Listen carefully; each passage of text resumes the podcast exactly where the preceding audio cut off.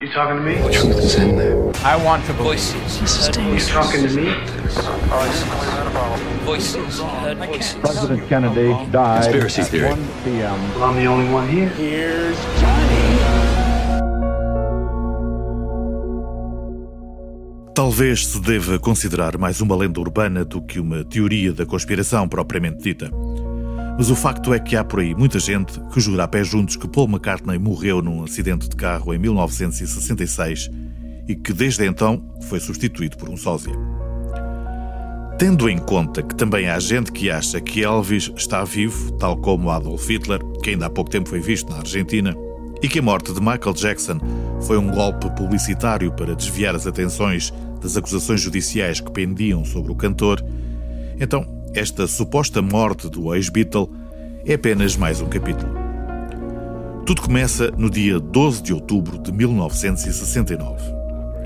Russ Gibb, locutor da WKNR de Detroit, nos Estados Unidos, recebe um telefonema de um ouvinte sobre uma suposta conspiração que visa ocultar a morte de Paul McCartney, ocorrida três anos antes, mais precisamente dia 9 de novembro de 1966. Russ Gibb encarou a entrevista como brincadeira e adicionou mais algumas teorias de sua autoria.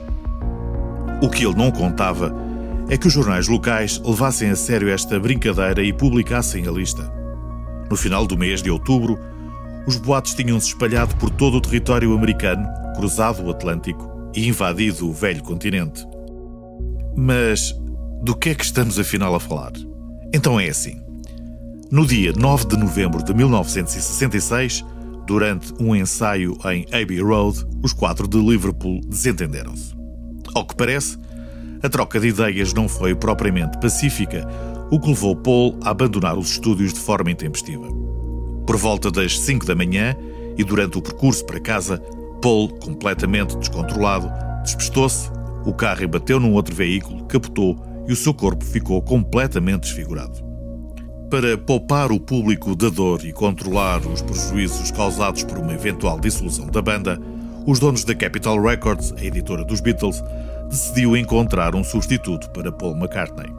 A escolha recaiu em William Shears Campbell, mais tarde conhecido por Billy Shears, um inglês que tinha ganho um concurso de sósias de Paul McCartney e que chegou mesmo a ser utilizado como duplo de Paul no filme A Hard Day's Night. Esta pseudo-troca teria sido inclusive apadrinhada pelos serviços secretos ingleses, o MI5, por receio que a dissolução da banda pudesse provocar nos fãs britânicos um autêntico motim.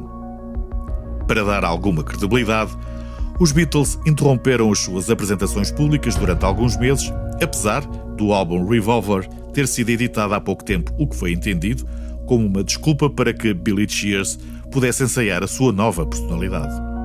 Apesar disso, e talvez por remorsos ou simplesmente por angústia, os Beatles passaram a deixar pistas sobre o que de facto aconteceu em alguns dos seus discos. Por exemplo, a capa de Sgt. Pepper's Lonely Heart Club Band, o disco seguinte, e que rompe de alguma forma com a musicalidade dos Beatles, retrata nada mais nada menos que o próprio funeral de Paul. Tome nota, na capa propriamente dita, as flores amarelas formam a imagem de um baixo, o instrumento que Paul tocava, e possui apenas três cordas, uma para cada Beatle vivo. Sobre a cabeça de Paul, nota-se uma mão aberta, uma forma de abençoar as pessoas que morrem. À direita da capa, há uma boneca sentada e que tem escrito na roupa a frase Welcome the Rolling Stones. E há quem acredite que a banda de Mick Jagger ajudou a encobrir a morte de McCartney, e essa teria sido uma forma de agradecimento. Ainda sobre a boneca, note-se que ela está sentada quase em cima de uma luva e que muitos juram estar suja de sangue. Já na contracapa são apresentados os quatro elementos da banda. Três estão virados de frente e o quarto de costas. Adivinhou precisamente Paul McCartney. Ainda na contracapa, George Harrison aponta o dedo indicador direito exatamente na frase da canção She's Leaving Home, que diz Wednesday morning at 5 o'clock as the day, ou seja, o dia e a hora em que se deu o suposto acidente que vitimou Paul McCartney.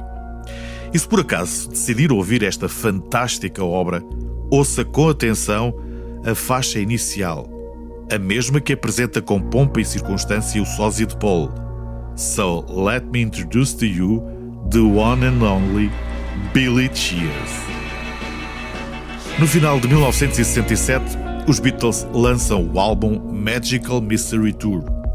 Uma vez mais, a capa do disco motiva as mais variadas interpretações conspirativas.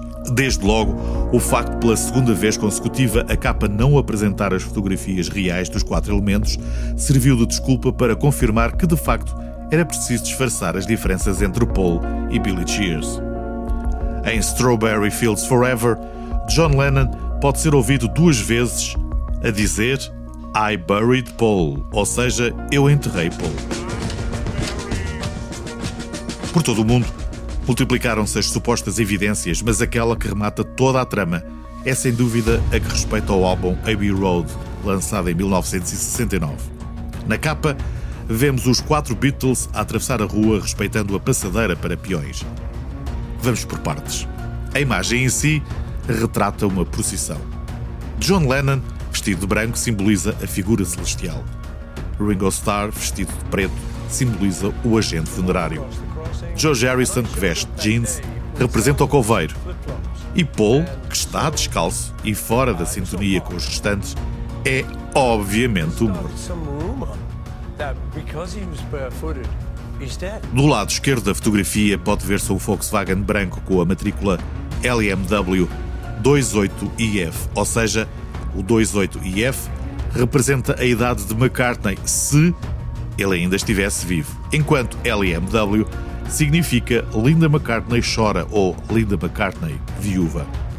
Salientar ainda que McCartney, sendo canhoto, segura um cigarro na mão direita, o que dá a entender que não se trata do próprio. Em 2009, a revista Time incluiu Paul is Dead entre as 10 teorias de conspiração mais duradouras do mundo.